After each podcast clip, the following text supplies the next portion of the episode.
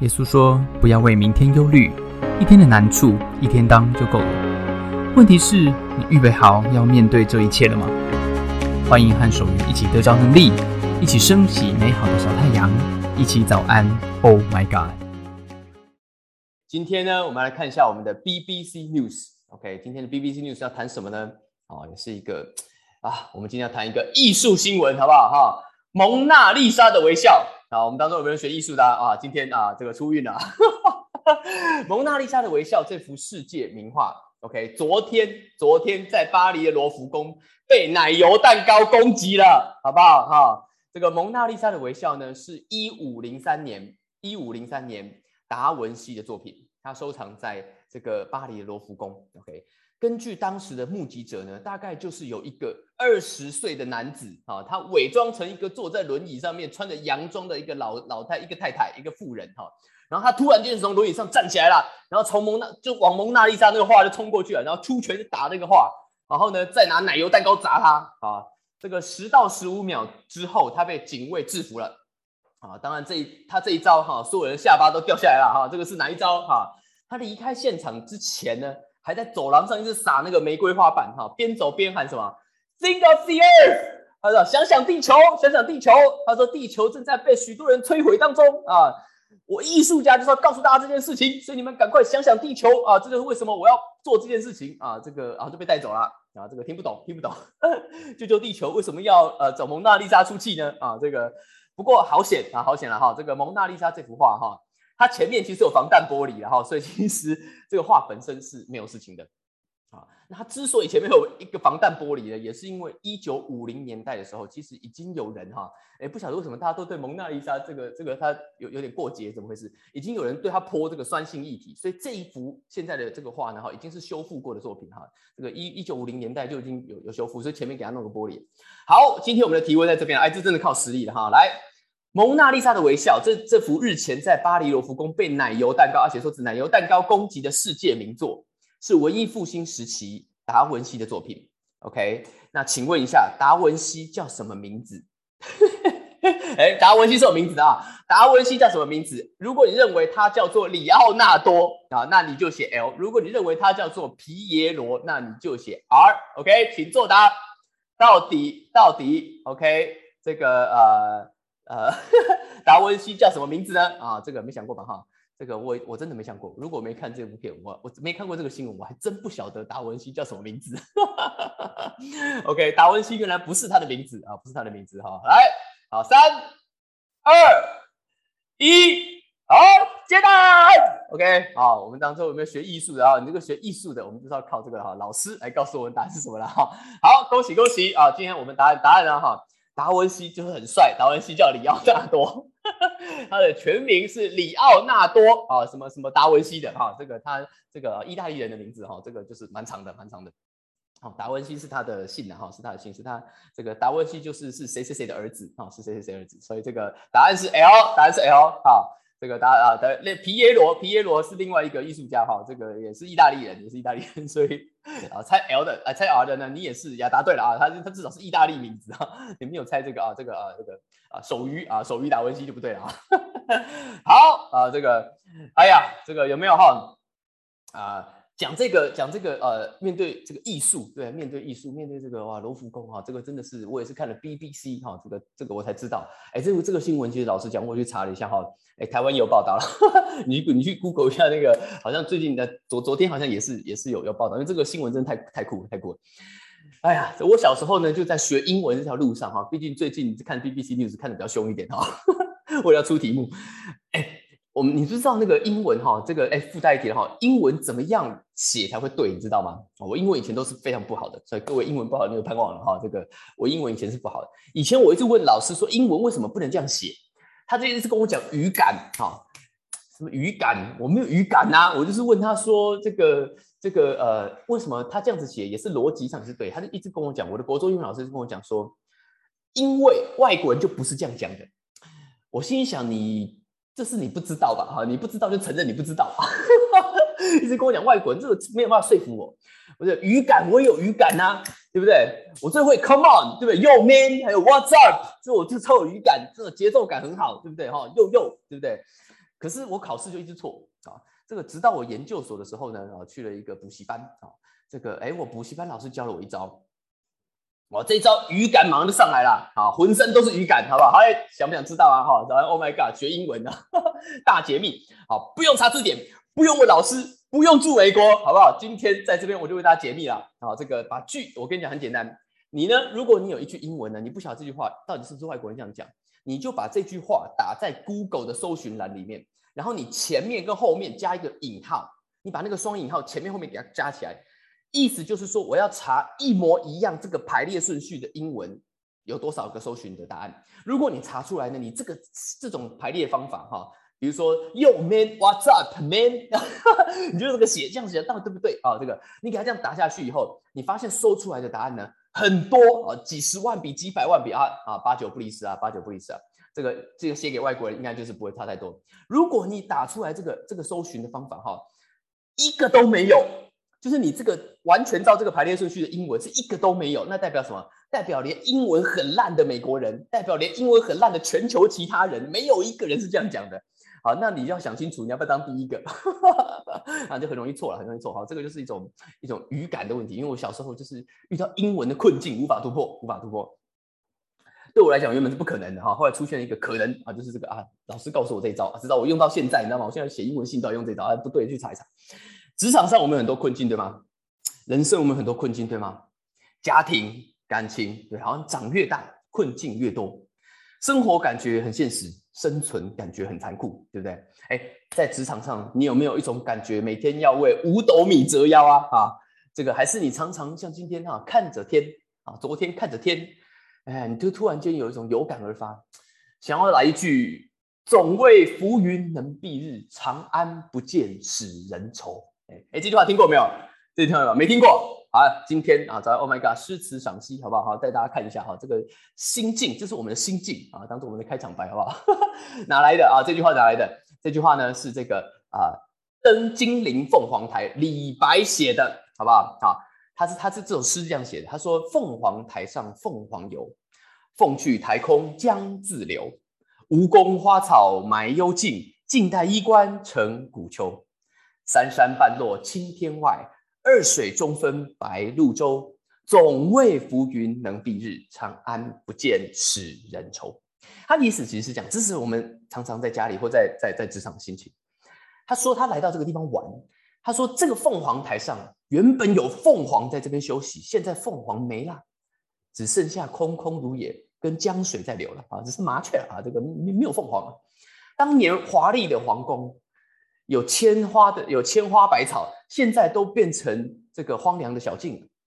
当年的达官显贵，有丰功伟业，现在也都长眠于坟墓中啊！看着远处的山，看着近处的水。他说：“天上的浮云在飘荡，会把人，会把这个太阳遮住。我看不见长安，长安是他们的京城，我看不见，我也非常的忧愁。为什么？他在描述那个对政治的失望。”他说：“这个浮云遮住了这个这个日头，好像这个这个这个这个贪官还是什么遮住了上这个这个这个皇上的眼睛。我怎么搞成这样，对不对？哈，哎，你有没有这种感觉啊？哈，虽然你这个这个呃心情不一样，不过有没有类似？哈，有时候凤去台空江自流，怎么只是只剩我了？怎么回事？哈啊，这个啊，这个此一时彼一时的这种感觉。为什么李白要写诗？你知道吗？因为他做不了什么，他只能写诗啊。”你知道吗？今天如果你做得了什么，如果你可以突破那个困境，如果李白他根本就哎，他可以去改变这件事情，他就不会写诗啦，他就是写公文、写计划、写预算跟写论文啦。啊，有时候写那些你的你困境是什么？就写结婚誓词了，没有人在那边写诗了，对不对？写诗的都是没有办法突破，还在写诗嘛？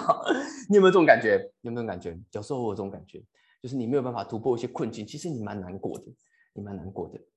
今天我们来看。这个讲到这个故事，这个故事是耶稣的故事。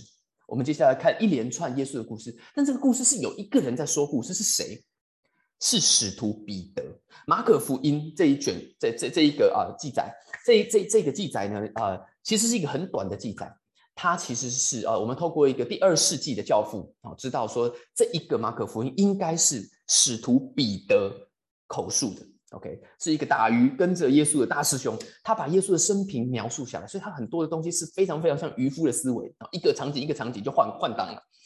今天他谈到这件事情，他讲到这个故事，他说什么呢？他说耶稣说啊，耶稣说我怜悯这一群，有一群人跟着耶稣啊，跟着他们已经多久了？已经三天了，没有吃的东西。耶稣说我怜悯这些人啊，他们在来跟着我来听这些上帝的话。我若打发他们饿着回家，必他们必在路上会困乏。They will collapse on the way。他们没有办法撑那么久，因为他们已经很饿了。所以怎么样？因为他们从 come 有些人他们是 come from a long distance，他们从很远处的地方来的。在我们的困境里面哈，当耶稣讲这句话的时候，我们你知道我们真正的困境哈，在我们的心里面最大的难处是什么吗？最大的难处是当我们遇到一个困境的时候，没有人了解，你知道吗？没有了解我到底的痛苦在哪里，到底我的痛苦点在哪里？我们没有人了解。有的时候跟我旁边人讲，甚至跟你的啊这个另外一半讲，跟你的这个亲人讲，跟你的好朋友讲，他说啊，你就不要这样想嘛，不要难过嘛。你是没有安慰到任何人。好，这个我我也知道不要难过啊，我就是难过嘛。当耶稣讲的时候，彼得描述下来，耶稣这样写：耶稣他描述到耶稣知道人的需要。耶稣说：“我怜悯这些人，但不是因为我只是怜悯这些人，不是，是因为我知道他们已经来了三天，他们没有东西吃，They have eat nothing。”他说：“他们没有 nothing，他们 nothing to eat，这是他们，他们没有吃的。他看见了这些人遇到的事情，跟着他人非常多，他知道有的人从很远的地方来，他知道这些细节。这告诉我们什么？这告诉我们说，真正的怜悯是在困境中的那些细节可以被了解。”可以被了解，所以你有没有了解你身边人的这些细节，还是你自己的细节有没有被了解？当你被了解的时候，那个怜悯才是真正可以遇到你的怜悯。但门徒，但是遇到这个困境，对吗？因为他就是这个就是没有东西吃嘛。接着门徒就问这个问题。门徒问耶稣说：“他说，在这个荒郊野外，哈啊，这个长安不见使人愁是吧？哈，这个荒郊野外，请问一下，你哪里可以找到东西？Can anyone get enough bread？” 然后饼的饼是中文翻的哈，英文就是面包了哈。他们就是这是中东吃面包，面包 to feed them，怎么样可以找到够用的食物去喂饱这些人呢？这就是我们的问题。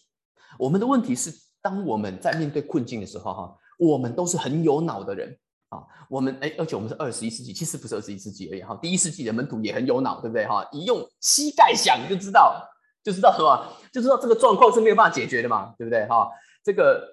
科学这个呃分析是我们自然而然啊，在这个年代就有的东西。我们会 Google，对，我们会 Google 加下双引号去 Google，你都找不到任何的解答。因为有些东西它没有解答，对吗？所以门徒说这个用膝盖想知道是不可能。在我们的时候也是。之所以我们现在哈，如果我刚刚讲这些，你有想到一些困境，那些困境通常都是因为你也没答案的。你没答，你怎么答？我脱单我怎么脱啊？这个就是哎，就是就是单呐，啊，要脱早脱了啊，早脱了，对不对？啊，要要生早生了啊，早生早生我了啊，怎么现在轮不到我啊？这个遇到这种，我用膝盖想都知道，这个很难嘛，很难嘛。所以门徒问了一模一样的问题，但这位耶稣他回答门徒说什么啊？说不要担心啊，这个你这个呃呃这个跟着老师走就对了啊，这个这个呃呃呃呃。是不是说，哎，我们再来啊，把数据、大数据分析一下就可以了呢？哎，没有，耶稣回答非常奇怪哈。耶稣 问他们什么？耶稣问他说：“你有多少饼？”How many loaves do you have？他问说：“你有多少饼？”当一个用膝盖都都知道、想都知道不可能突破的环境，耶稣没有问他环境，耶稣没有跟他们分析现在的野地离城市之间的距离。这些人，我们来平均算一下。到底有多少人？我们要买多少东西？这个物流怎么弄？他没有谈这些事情。耶稣只问这些门徒说：“你有多少的东西？”耶稣没有问结构，没有问组织，没有算数学。耶稣的问题是：你有多少东西？你能做什么？你我能做什么？我能做的东西，如果弄出来早就解决，我就还靠你，对不对？我还问你干嘛？哎，但耶稣很奇怪。耶稣问他说：“那你有什么？”我们有时候不会想这件事情。因为当我们的逻辑一想，我已经排除，我已经排除可能性，我就是觉得这就是不可能。但耶稣只问，耶稣问说：“你有什么？Why？为什么要问耶稣这个问题？”他们就说：“我有七个饼。”有人说：“我有。”我手上有七个，有七个饼。接下来，耶稣就对他们说：“耶稣说，他就叫他就把这个饼拿来了，然后就叫他们怎么样？He told the crowd to sit down on the ground。他说：你们坐下吧。耶稣拿了这七个饼，拨开，分给门徒，摆在众人面前。后来还有鱼，在这个过程里面，最后怎么样？他说：The people ate, were satisfied。所有人都吃饱了。About four thousand were present。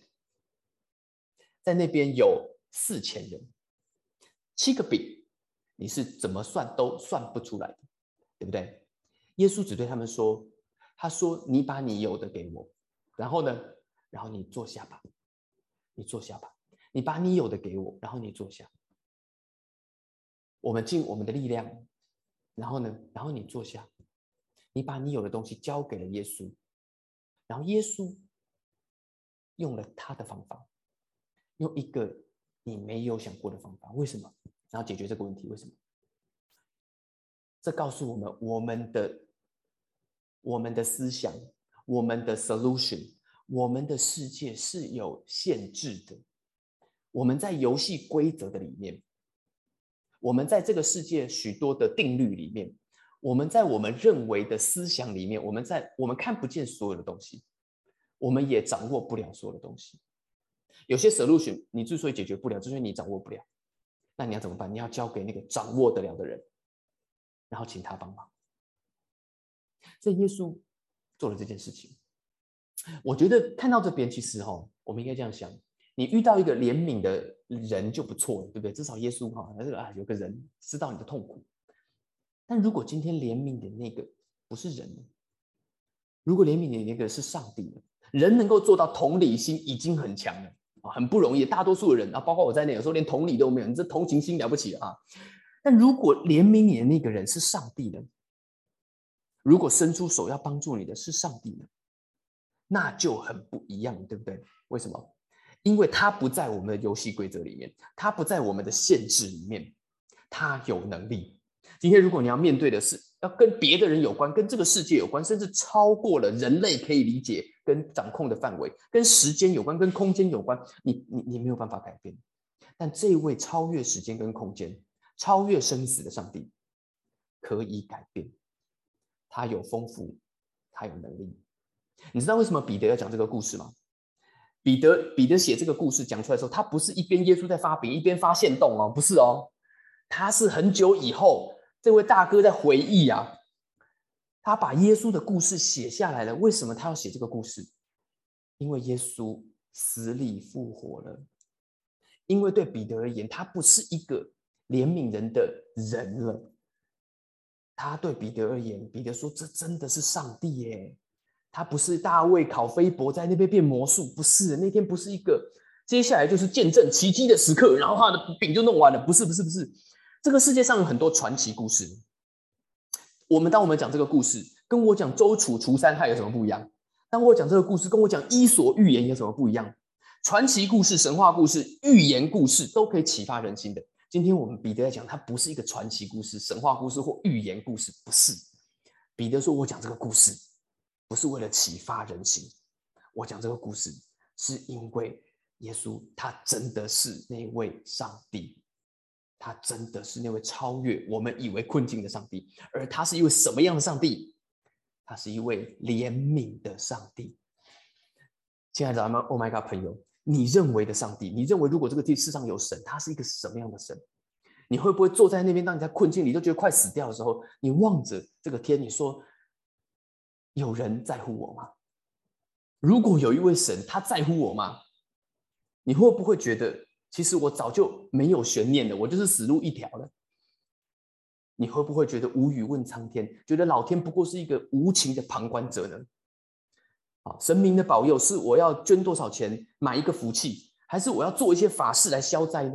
但我说做了法事花了钱，灾也没消啊，那怎么办呢？人我人还活着啊，有些事情没办法改变，我人活着没有用，法事是帮帮不帮活着的人有用吗？关系都已经死成这样子了。但这位上帝，彼得说的这位上帝，他说耶稣基督这位上帝，他是知道细节的，他是知道我们困境的。他不是因为你是会员，你有抖内他才帮你，不是哎，那四千个人什么都没有动，他就是坐在那边跟着而已。耶稣是问那些跟随他的人：“你有什么？”所以今天早上，Oh my God 的朋友，如果你是那位跟随耶稣的人，当你遇到困境，或你身边的人遇到困境的时候，今天走进职场遇到一个困境，也许是你的团队的困境，是你家里的困境，耶稣会问你：“你有什么呢？”你会说：“我我这些东西解决不了。”耶稣问：“你有什么？你手上有多少东西呢？你的爱，你有多少爱呢？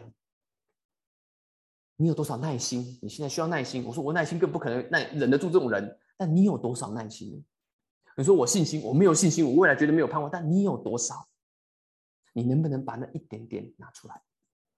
今天交在这位怜悯人的上帝手中，送给大家这句话。怜悯人的上帝了解绝境中所有的细节，所以你要把你仅有的交给他，那他会做出你意外的事情。怎么交给他？祷告。